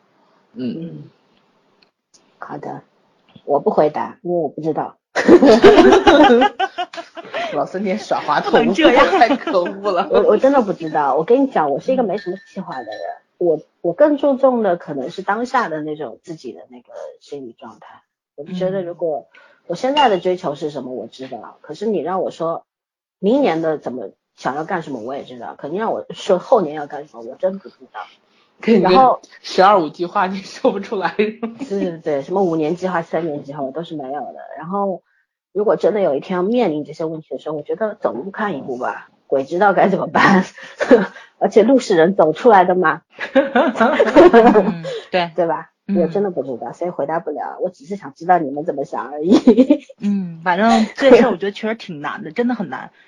嗯，嗯，好吧，那我们来聊后面一个问题，就是那些不犯法范畴的，就是还没有触犯法律的，但是但是会让人反感的，对吧？一些嗯男权的无赖思想到底有多普遍？哎呦，这个问题很伤害男性听众的自尊心啊！但是没有办法，我们今天不是为了践踏男性来的，我们只是想聊聊我们就剧论剧嘛。对嗯对普遍的，我们就讲嗯剧里面的吧，我们不讲现实的，因为剧里面确实出现了一些，比方说很恶心的事情。学长要求年轻的漂亮的学妹穿紧身衣、超短裙，然后去出卖，就是在他们的学校的庆祝上面，呃，开了个小酒馆，对吧？其实小嗯小酒摊儿嘛，要求女孩子去穿成这个样子去卖酒，充当嗯、呃服务员什么的。但是他触犯了女孩子们的那种那种他们能够接受的那个程度，嗯对他他会让女孩子觉得你是在欺负我，然后是对我的一种侮辱。然后包括嗯那些学长什么的，就是因为韩国是一个这种等级制度很森严的地方，甚至有点扭曲变态，我觉得很很畸形的那种。对就是你看他们社会当中也是的，就是公司前辈和后辈，我的天呐，看到前辈还要鞠个躬啊，干嘛呀，对吧？嗯前辈哪怕做错事，你也你要帮他扛着啊，或者怎么样啊，就是这种。其实我我有时候觉得这也有好处也有坏处嘛。可是在这个电视剧里面，我们也看到了，一开始那个那个矮矮的说学长叫啥来着，那个垃圾，然后那个对那个垃圾，嗯、对，呃，又是老是欺负女主嘛，对吧？一后后面又检查讲她是整容怪啊，什么什么的，就就是说他们是女性的那种尊严无无与与无物的吧，就会觉得女的嘛，附属品嘛，对吧？在我们这种男权思想这么严重的地方，男人就是最了不起的啊，女人怎么样，就是我们是不放在眼里的。那对，其实啊，就是感觉其实我看的时候。我我也很有不适感，我就觉得很不舒服。然后在我们日常生活当中其实也挺多的，包括我们平时看一些韩剧嘛，人家职场上也有的嘛，跑过去说什么拍一下女职员的屁股啊，或者说你今天穿的比较那个暴露啊，我对你就有非分之想。包括我们之前看那个，哎，完了，那个那个。那个片子叫什么？我今天脑子一直不管用。就是当时 T V N 有一个剧，最后三个女生，三个女生最后都结婚了。那个今天今生的最后一次啊，今生嗯，今生是第一次吧？今生是第一次，今生是最后一次，也没错了，没错了，是最后一次。最后一次。嗯，对对。然后就是这个里面不是有一个有一个女孩子，就是那个高高的，然后她不是一直不喜欢穿内衣啊，或者怎么样嘛？就是，然后很多男男职员就会在背后讲他坏话呀什么的。嗯、男人在一块抽烟的时候，就就刻意去讲他。包括一些女职员也是这样，就同类相亲嘛，对吧？女人为难女人，等等等等。其实这种东西真的蛮普遍，尤其是这几年的韩剧里面，真的反映的蛮普遍的。我们国产剧里面其实倒是很少啦。我们国产剧还是停留在一个很原始的状态，就是十几年前的。女女孩子在电视剧里什么样，现在还什么样？对对，甚至于可能有些思想在还没有十几年前电视剧超强了。哎，对，嗯，是的。来来来，来聊聊吧，到底有多普遍？嗯，其实我觉得这个东西，大家如果看看招聘简章就会很清楚了。嗯，招聘简章上要求身高，要求体重，要求容貌秀丽，这都是招前台基本要求。嗯，对，他会写上，而且，但是在我在我的认知里啊，就因为我那时候也就是嗯工作嘛，需要也要招一些老师，在我这里认为干净整洁大方是第一位的，就因为你这是给人第一印象，长得漂不漂亮其实真无所谓，还有就是口齿有没有伶俐，因为有些人比较内向，其实他不擅长于沟通的话，就不擅长于这个职位，因为前台差不多也也是这种嘛，对吧？你得要求普通话几级，这你得写上吧。就有时候我看招聘简章特别不理解，就在这儿了。就所以说，我现在找工作的时候，我特别不喜欢去看这个招聘信息，主要原因就是因为这个，就它规定了很多内容，其实就是你会发现它物化女性非常非常严重，然后要求化妆，这个也很普遍，就是那个那个什么的，嗯，包括怎么说呢？就像包括我原来的工作，你需要穿正装，这个是很正常的，丝袜的颜色也会给你规定好了。包括有时候你丝袜可能勾破的时候，你没有替换的时候，然后你会发现，领导会直接找你，就证明你的腿无时无刻不被人盯着，这是很正常的一件事情。嗯，这是基本礼仪，没有办法，这这这这是最。现在职场对女性着装要求就这样，没有就这个样子。对对对，就是这个东西你是不能深想的，就是你知道他没有恶意，就他肯定是没有恶意，因为你们是很熟，你们是同事关系。嗯。但是这个事情，如果你往那方面去想的话，你会不舒服，这是肯定的。嗯嗯，还有什么呢？还有高跟鞋的高度，对吧？低多少那不叫高跟鞋。嗯，对，这种问题就是我穿我穿什么衣服，我的自由其实是不受我自己控制的这个事情。但但是但是这是在职场上你没有办法，就包括像那个刚刚老三说那今生第一次那位代理那个对吧？他他有的时候他都不是言语上，在在酒桌上他会故意往你身上泼酒，然后你的衣服湿了，然后你外套不能往下脱，就这种很恶意的举动其实也是有的，肯定是有的。包括就是现在公交车上你能看到很多很多人对吧？因为女孩子穿的裙子很短，然后手机会防不胜防。啊给你拍照，嗯，对他这个是涉及到这个怎么说呢？涉及到犯法的范畴了，对，但是但是这个东西你杜绝不了，因为网上天天在曝光这个事情，就他就有那么一堆电车痴汉，他就是你今天把他逮住了，他明天出来他还这么干，对，然后你就因为他你就不能穿自己喜欢的衣服吗？啊，这个事情也是挺让人无法接受那么一件事情，嗯，对，嗯。还有很多直男直男理论，很多直男理论有的时候不是男性说的，是女性在说。就是嗯大家可大家可以没事儿的时候在洗手间里面儿，然后蹲着听一下，你会发现很多攻击女性的就是女性。嗯，对，对对吧？嗯，就是所以说，为什么说我说我特别不反感美女，就在这里了。其实就是我真的很少听见特别漂亮的美女从外貌上去攻去攻击别人，我真的很少听到。但是我听到大多部分都是别人在攻击美女，嗯，对，对吧？对，所以所以有时候我会觉得，就其实真的很漂亮的人，天生惹人嫉妒，她其实才是真正的弱势群体，因为嗯这个东西在女性中特别普遍，因为。哎，这个没有办法，就是大家都知道美丽是个武器，对吧？你这你这个美丽是个杀器啊。对对对，这几千年的文化下来了，它是最直观的一个怎么说呢？就是你肉眼可见的能够带来 利益的一个武器，没有办法，你杜绝不了。我天生就喜欢美的事物，我就我就跟美人说话，我就很开心，我我我也控制不了我自己，你有什么办法呢？对吧？你我不是说。这个故意把火撒在长得不漂亮的人身上，但是我确实看到漂亮的人，我这个火气就往下降。我我我也控制不了啊，这是大实话呀。对啊，这也是我们看到美女帅哥的时候，尤其是女孩子看到漂亮男生的心情会好有一个问题的原因，嘛不。一定是说漂亮往下降，而是说这个人没有攻击性，就是他的亲和力就会往下降。没错，有的女孩子是很漂亮，但是你一看她你就觉得这女孩就很难说话，或者是很难打交道的那种。嗯，嗯嗯，没错没错。哎呀，所以嗯这个、这个嗯，也挺不好说的。我觉得这就是社会造成的这么这就是人的肤浅性决定的。我们为什么要讨论整容这个话题？对对。嗯，咱咱把整容略过去，就说这个男权社会这个问题，嗯就是你就是杜绝不了，这个社会就是这个样子。现在就是男权社会啊，人家定的规则就是这样的，啊你只能服从。就就是啊甚至于我就是比如说同样同事聚会，我从来不嗯。就是就说这个酒桌上只要有一个人让我不舒服了，这酒我就不喝，我这一口都不喝了，就特别好嗯。朋友都在这里，喝吧喝点儿没事儿，如果送你回家不喝，我坚决是不喝的。然后我特别受不了的是每次劝酒都是女生，嗯，真的，我很少碰到过男生劝酒，哎，你今儿怎么不喝呢？就就这种没有，嗯，男生嗯。几乎没有特别那种，就是说硬逼着女生去喝酒，就这种特别无赖的人，其实是很，其实也也是很极端的这种性格。那哎，我现在都是男人劝酒哎，那可不，你工作上碰上的，工作上确实是哦男的，倒是。对吧？你如果说朋友们一起去喝酒的时候，几乎都是女生朋友男女都别劝我，我为什么女生不劝酒？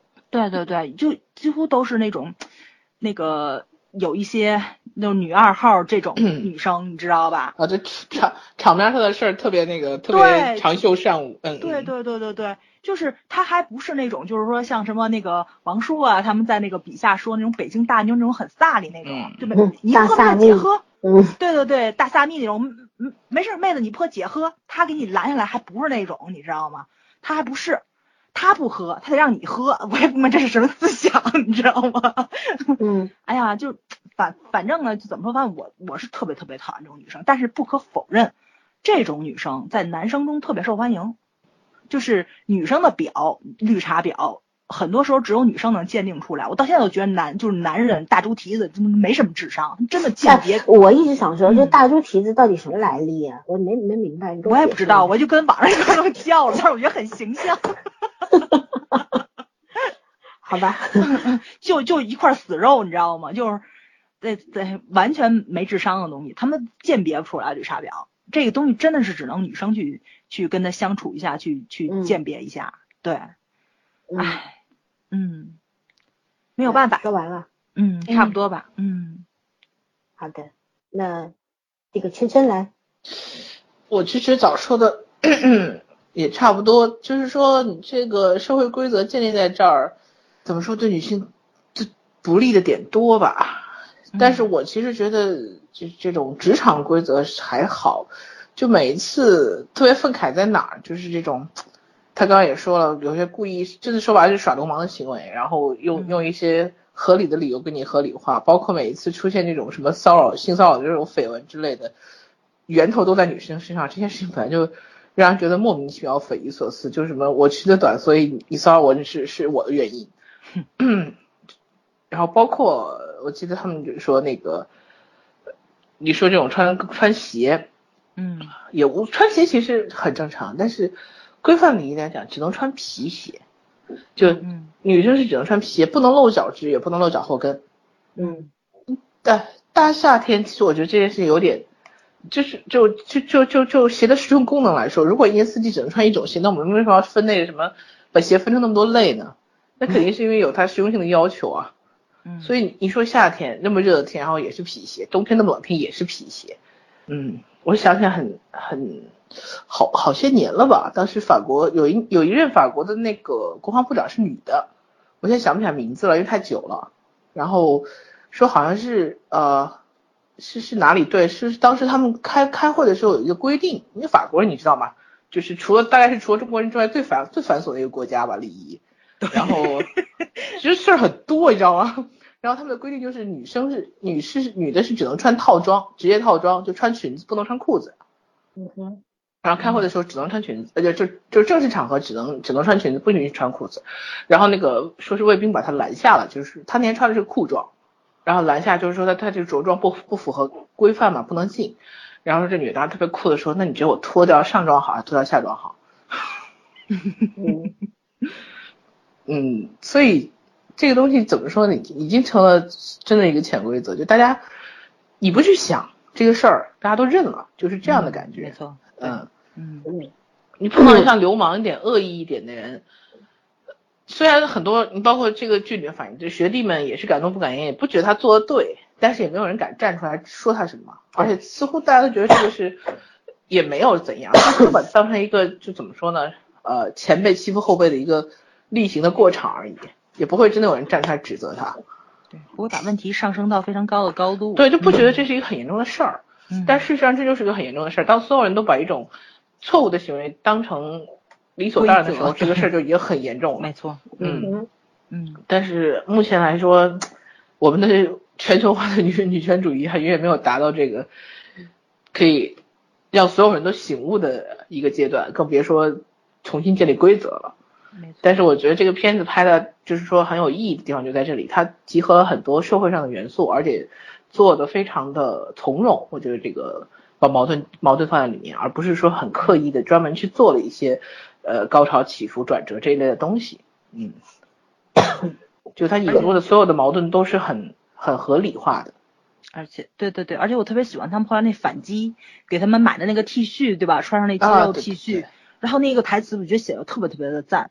虽然最后这些男的没有穿上这个 T 恤出去去那个端盘子，但是我觉得那个挺真的挺解气的，就是其实是一样的意思。你用你羞辱女性的方式，然后反作用于你的时候，你就知道自己有多痛苦了，对吧？嗯，嗯，对。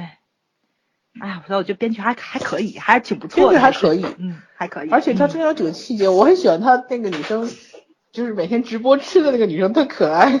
就是他妹妹妹嘛对对 对，我很嗯喜欢他那个女，他他妹超可爱，然后那个道具带着，然后每一天，反正我觉得就是现代人的年年轻人的生活写的很真实。对，嗯，而且他的那个就是那个挣钱的方法，我都想都想不到，他把他哥的衣服卖了，太聪明了，简直。对对对，我觉得他他兄妹俩其实他基因很好的遗传爹妈嘛。对对对对对，嗯，小其实小姑娘，我觉得是一个特别怎么说呢，就是就是特别懂那个生存法则的这么一个孩子。嗯，他其实是离开父母也能过挺好的，我觉得那小孩儿，他不像他哥哥想象中的这么弱。对，嗯，哎呀，基因还是很厉害嘛，毕竟父母也是基因和他的生长环境，其实小时候生长环境应该还是不错的，就除了父母确实是，呃，无暇顾及他们之外，整个的那个成长环境还是很好的。对对，嗯那从这个爸爸这个角度，我来聊聊这个男权的无聊无赖思想吧。嗯我觉得这个这个爸爸，他觉得就是你看我男主外女主内嘛，这个是根深蒂固的啊，这个东方的思想，大家都是，甚至于像现在印度，我们之前看印度的电影也是，对吧？还有一些就是像阿拉伯国家，女生出去还要蒙脸呐、对吧？嗯 等等。对我，我觉得这个东西，我我先不去指责这一块儿吧，就是说，但这个剧里面来讲，这个爸爸他觉得我是在外面做政治的，我是个政治家，然后我以后的前途非常远大，那我既需要一个漂亮的、体面的老婆，我需要一个能干的老婆和一个贤内助，对吧？但是我更需要的是你要在我的大后方，你在我的后面支持我，然后每一次我比方说出去参加选举啊什么的，你在我身边漂漂亮亮的待着就可以了。他当时要求他老婆，虽然我们看的都是一些闪回镜头，可是你可想而知，基本上就是这些话嘛，对对吧？你都你都你都是两个孩子的妈了，你能不能消停点，在家里待着呢？我也成全过你去实现你的抱负理想啦。那现在你你是家庭主妇啊，你应该待在家里面，而不是为了你的香水事业要奋斗终身，对吧？这个可能坐在他这个角度上，他这个位置上，然后他所有的啊、人生的阅历呀、包括他的认知来讲，他觉得就是无可厚非的。问题就在这里，有很多男生就是说他对女生造成了伤害，可能只是言语上的，甚至于用一种不太好的目光去上下打量这个女生，或者说因为女生穿的紧身一点、短一点，然后就很无赖的眼光去看人家，甚至用语言去刺激人家等等。他们没有意识到这个是个问题的时候，才是真正的问题，因为，这个就是根深蒂固的一种认知，觉得男性他有这个权利啊，这个很可怕。然后，但是我们现在慢慢慢慢为什么会出现女权啊，要求平权啊？其实就是要男性去反思一下，假设女生是这样对你的话，你会愿意吗？对吗？或者说你真的会甘之如饴吗？不会吧。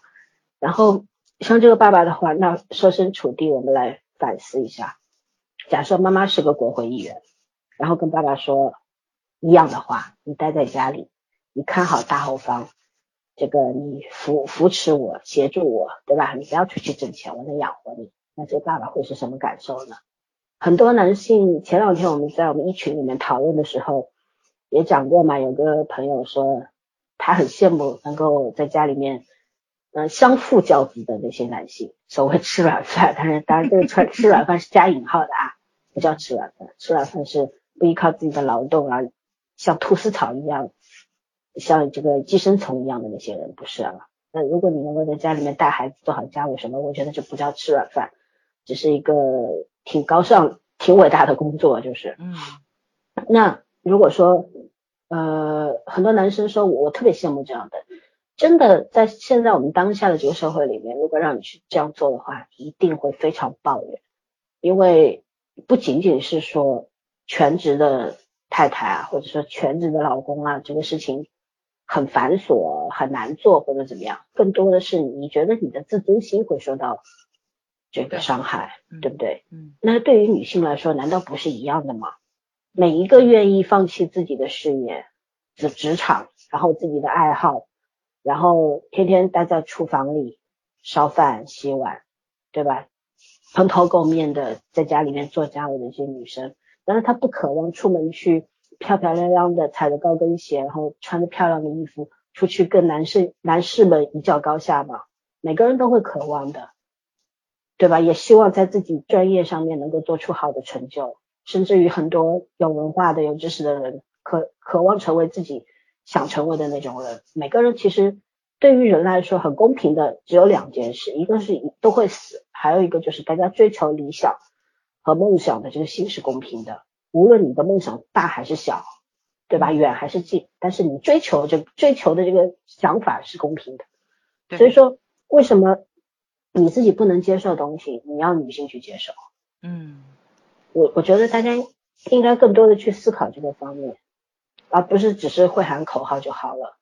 然后有的时候我不太愿意说男性抱有这种想法是无赖，而是我觉得这个是啊、很多很多的方面造成的吧，传统啊、历史啊等等啊，这家庭的影响少年来啊什么的，对，这真的不是说他个人的问题，而是一个社会的问题，嗯对吧？不管是个人还是家庭，都是社会的一份子嘛。这是一嗯，个社会的问题，是一个历史遗留问题，我我不能够说。嗯归类到个人身上。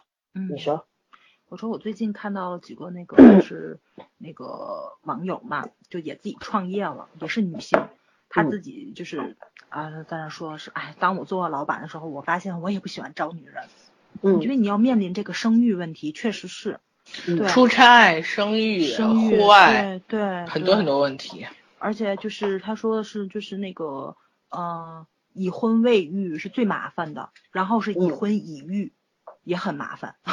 你也明白你要尊重他的这个生育权，但是对对，因为你雇人是为了。干活赚钱的。没错，没错，没错。然后所以说这个真的很艰难，就是就是这个东西你必须社整个社会来关注这个问题，这可真不是一个老板或者说是他的他的这个对吧求职员的一个家庭就能够解决这个问题，绝对解决不了。从上从整个社会从上到下，你有什么福利呀，或者说是便利呀，能够给这些女性更多的机会走上。关键女性其实不光是体力，是心理上。你像嗯，女孩子当了妈妈之后，然后她就算她能上班，她心思是在孩子身上的。没错，男性是没有这个这个天生的的本能反应的。对，嗯嗯，对，而且就真的是孩子有事情的话，第一反应也是老师联系妈妈，不会联系爸爸的。我到现在，对吧？我有时候跟朋友聊天，就是他说，他说这个，他说你真没有办法。他说我不是不想联系爸爸，我也不想麻烦那些妈妈，你知道吗？问题是爸爸来不解决问题，问他什么孩子问题他不知道，怎么解决不知道。你你你找他妈妈吧，就他给家他他联系不上妈妈，给爸爸打电话的时候，爸爸第一句话都是你给他妈妈打电话了吗？嗯，对，就是这种分工，你就让就让人很头疼，你知道吧？所以你就干脆从老师那开始，我就直接不找爸爸，我找妈妈，就是就是咱们也不说咱们吧，我觉得从上到下就这个几千年就过来了，就这种，就是好像养育孩子就是女性的责任一样，她这个没有丈夫或者父亲的那个参与感。其实你要说咱们国家一直都这样吧，还真不是，对吧？对，以前那时候就咱咱不说别人看《红楼梦》，我们就知道了嘛，一直在说贾宝玉为什么要移出大观园，对吧？跟他爸爸到一起去，就因为其实孩子这个成长过程中，父亲也要去带孩子的，但是不知道为什么到咱们现在这个真正的这个新世界了、新社会了，反倒这个爹彻底变成丧偶式了，对，就完全不参与这个育儿育儿的这个过程。那一部分一部分，一很部分对对，多爸爸一部分一部分，对对对，不能全全打死绝对的。嗯，对对对。嗯，对我我身边大部分的那个，我看我们朋友就就经常是一个爹带着俩闺女自己出去玩去了，就是一边抱着一个，我看也挺好的。对对对，嗯，对，因为婚姻它本身会有婚姻这件事情，就是为了社会资源的分配嘛。因为女性嗯在古代的时候，或者说啊，在旧社会的时候，她本身对这个在外面这个挣钱养家这件事情比较难，因为不让女性出门嘛，嗯 对不对？所以说，就男人在外面，男男主内，呃，不是男主外，女主内。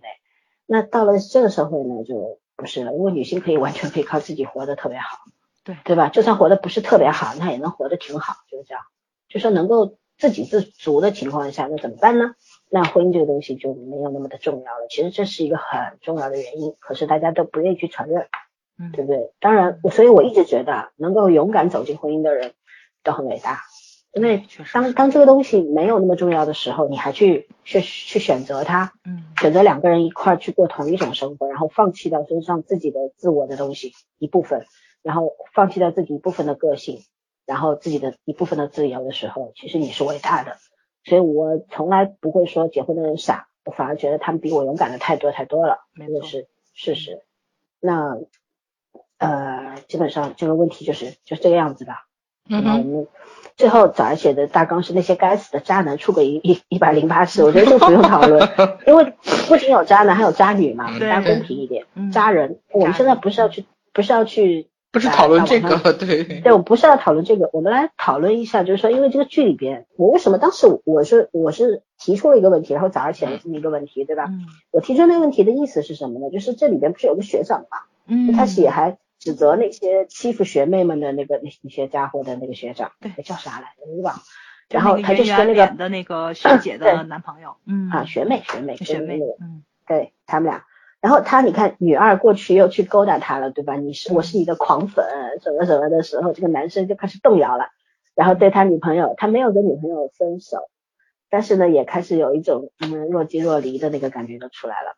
其实我觉得这个东西特别普遍，你知道吗？我有的时候在想，哎，突然出现一个像小池这样的帅哥出现在我面前的时候，动摇我的时候，我说不定也会摇两下。我觉得这个这个是人的本能，你知道吗？就是说，当有一个你理想中的人出现在你面前的时候，你真的不能保证自己无比坚定。我一直觉得像那个，但是你你到最后还是会理智的做出选择的。你究竟想要跟什么样的人在一起生活？这个很重要。动摇不重要，重要是动摇以后你怎么办？我觉得这个很重要，对不对？嗯。然后这个剧里面我因为到十二集嘛，还没有看到这学长跟胖妹这个分手，但是他他对胖胖胖妹妹的一系列的，就比方说啊，这个不要去公开我们俩的关系啊，然后呃你你让我要喂我吃东西我会拒绝啊，然后我开始觉得你烦啦或者是怎么样的时候，你你怎么看待这个问题呢？啊，其实我其实我当那个是就是那个女二号跟那个学长说我是你狂粉，然后学长那个表情变了的时候，还吸口啊我就管子了，拿笔当吸管，对对对对对对，嗯然后那个时候我就心就咯噔一下子，你知道吧？因为嗯哎，这个怎么说呢？就是就是我预料到会是这个样子，没想到真的这样子的时候，其实反倒是挺不开心的。包括今天第十二集的时候，然后又是那个谁，就是那个那个垃圾呀、然后在他们两个人面前嘛，知道他们两个人谈恋爱了，在他们两个面前说了一堆，就是那就是那种很不好听的话，然后这个就这个学姐就就不高兴了。然后就就说说，你看你在他面前你都不维护我，然后生气就走了。然后他又在嗯后面喊他的名字，但是没有把那个也没有把女朋友喊回来。然后这个怎么说呢？这就是吃着碗里占着锅里的，我觉得这真的是天性，是不可不可能光是光是男人，女人也这样。就包括今年俄罗斯世界杯的时候，不发生了一件很那什么的事嘛？就因为世界杯很狂热嘛，大家都都在录视频啊什么的，就不小心录上了一对情侣的经历，就是一对中国情侣，两个人在那边，然后一个老外看上了这个女孩子，然后这个女孩子就把她的男朋友甩了，跟这个老外走了。然后这个事情在微博上不就是挺沸沸扬扬的嘛？然后那就那意思就是，反正就是一竿子打翻一船人吧，就那意思就说是，嗯，这就是那个嘛，中国女人就挺崇洋媚外啊，什么乱七八糟，反正就都是全扣在女人身上了。这个事情就你不可否认，这就是这个喜新厌旧啊，或者说是崇尚更好的异性的这种天生的这这种诱惑，当出现的时候，几个人能扛得住，真是挺难的。你这不这不光是男人的事情，女人也一样，所以才咱有时候才会说这个感情忠贞，对吧？坚贞很难得，不就在这儿呢？因为他很难做到，然后有的人做到了，你才会觉得这个东西很珍贵。是。对，如果大多数人都做做到了，你就觉得这是最正常的事情。对对对，这是最嗯正常的事情。嗯。嗯包括包括就是怎么说呢，就是就总在说这个婚姻很难啊什么的。但是我去年吧听到了好几个特别特别感人的故事，我可能在群里面说，我今天就跟大家说一说。就我妹妹有一个大学同学，然后毕业就是刚毕业的时候大家还联系，但是突然之间，这个同学就消失在所有人的这个交际圈里面了，就销声匿迹了。然后去年这个这个他这个同学这个女性朋友才蹦出来的，然后就问他说说说这几年怎么都联系不上你，你怎么了？然后才知道这个这个女孩儿查出来了乳腺癌，啊，而且她当时是都已经谈婚论嫁了，就就是要去结婚了这个事情了，但是就是就很坦诚的跟男朋友说了这个事情，甚至也告诉自己的未来公婆了。然后这个婆婆就非常，我觉得是特别让我敬佩的一位，就是那个阿姨，山西的，山西太原那，哎不哎哎应该是吧，我忘了，反正是反正是山西的事情，对，就是怎么说呢，就是老太太从头到尾都陪着她去的医院，然后就是医生后来下的那个就是那个诊断的时候说的是两种治疗，保守治疗呢就是只做化疗，然后呢就是根除治疗就是要切除乳房，切除乳房的话再做那个化疗，这样的话不容易复发，然后就让他们去选择，因为他他要结婚嘛，而且也还没有要孩子啊，就一系列的问题，所以这个决定权医生是交到了家属跟病人的手里面的，然后呢就去探讨这个问题，然后这个这个小女孩跟她的妈妈呢就很纠结这个事情，然后她的婆婆特别特别帅，这个老太太说的是这有什么好纠结的，当然哪个安全做哪个了，对吧？然后最后她就决定的是切除乳房，然后去做的这个手术，而且是特别帅气的是在做手术之前，让他的儿子跟这个女孩去领了结婚证，然后就真好。对，特别特别的好。然后，嗯，就是手术之后化疗也挺过去了，因为我因为我觉得他安全感很足，然后很多人都围在他的身边，没有那种焦虑感，所以他恢复的非常好。然后这个女孩就是说现在也是在吃中药嘛，调理身体，打算要孩子了。然后她就恢复她的社交圈，然后她所有朋友都都说他，说这么大的事情，你你怎么能不跟我们说呢？他说的是我就是不想让你们跟着担心啊什么的。他说他说而他说而且那时候其实他说虽然你看着挺艰难的，但是其实我挺幸福的，因为我身边所围着我人都是爱我的人。然后我不想让你们担心，而且我现在也好了，所以我联系你们，大家一起联系。哦，我就跟我妹妹说，我这个朋友一定要走下去，交下去，我觉得特别值得交一辈子，心态很健康，身边的人也都很健康。所以，所以我觉得这个世界上不是新闻里播了这么多负心汉啊什么的，也有这种很暖心的故事，而且很平常，而且他们也没有把这个当做特别惊天动地的事情，就就很日常的事情，就就这么把日子过下来了，这才是真正的平淡的幸福。对，其实这种故事还是挺多的，只不过是现在的这个 网络媒体报报道这种黑暗面啊，或者是恶毒的东西太多了，让我们忽略这种生活中的很平凡的这种幸福，而且很平凡的这种高贵的品格。其实大家应该多去关注一下自己身边的人，嗯，是这个样子。天哪，最后你来这么正的东西，这么正的能量，看鸡汤吧。多鸡汤呀！对，好大一碗水，现在已经听到哭了呀！希望大家相信爱正在他一个呃，晨晨在那边，我以为他哭了，感冒。好了，嗯，就是是就是其实生活可能没有你小时候想的那么美好，但是也没有你长大后想的那么糟，对，对吧？就是有很多，包括前面讲到的那些，就是。比方说，这是一个时代的问题，或者一个社会的问题，甚至于是一个世界的问题的时候，你把它所有的责任归结到个体，不光不光是人，还是一个企业的身上，那都是不公平的。我觉得是这个样子。对，嗯嗯，一直我一直说要打开思维的广角，对吧？其实很多人可能看这个韩剧就看到了非常肤浅的少男少女谈恋爱，当然恋爱不肤浅啊，就是人家恋爱谈的还挺好的。对对对，说点墨迹。因为我经常嘛，有时候看到一些留言，就说，哎，你们讲的跟我看到的，好像我从我就没看懂一样，就是，因为这是什么？不是说我们比你懂，而是因为可能我们老了，嗯，然后我们能够看到的东西更丰富一点，比较多一点，层次比较多一点。你也知道，人老了啰嗦嘛，对不对？年轻的时候我是不讲话的，好吗？啊，我年年轻的时候跟男主一样的，看到了。从来不说话，眼睛里只有两个字。对，眼睛里看别人就两个字 S B，没有了。S 十三。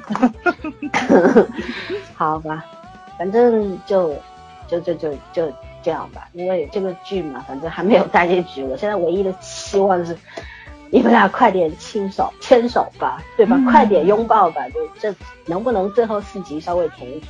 被看着老阿姨纠结死了，真的是很难受，因为这个这个节奏啊太那个什么。而且我看到微博上有人讲说，那个呃，如果是按漫画的进度的话，他们俩已经上床了，好吧？我，还有还有这种情节？你要不去看漫画吧？对对，然后你把他漫画引勾起来了。这个剧里面就不用想了，不可能的啊，因为要顾及到这个车银优这个爱豆的形象，是不可能有这种镜头的。但是呢，这个牵牵手啊，这个啵啵一下那是没有问题的。反正我希望到十六集它为止，它一定一还要维持这个质量嘛。反正是一个不高不低的可以看看的剧，嗯，总比什么《延禧攻略》好看吧，有营养吧，对吧？我们真是一部看完就不用再刷第二，没有一点点想法去刷第二遍的剧。那好吧，那我们如果没有什么要补充的话，我们就到这吧。推荐大家去看哦。嗯。哎，昨天谁说十二集再不 kiss 就不看了？我啊我啊我啊我，我不看。什么时候他们俩 kiss 了？你什么时候告诉我，我再去看。好，kiss 我告诉你啊。好的，好的，那这样啊，拜。拜，拜。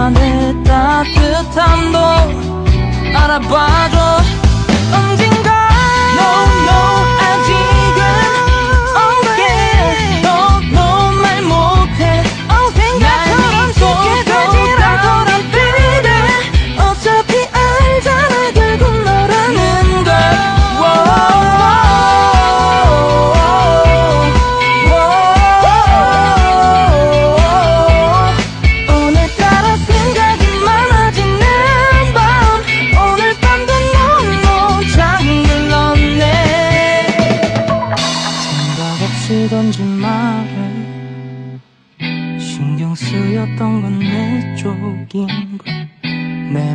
매번 센치해지는 긴 밤도 나름 익숙해져가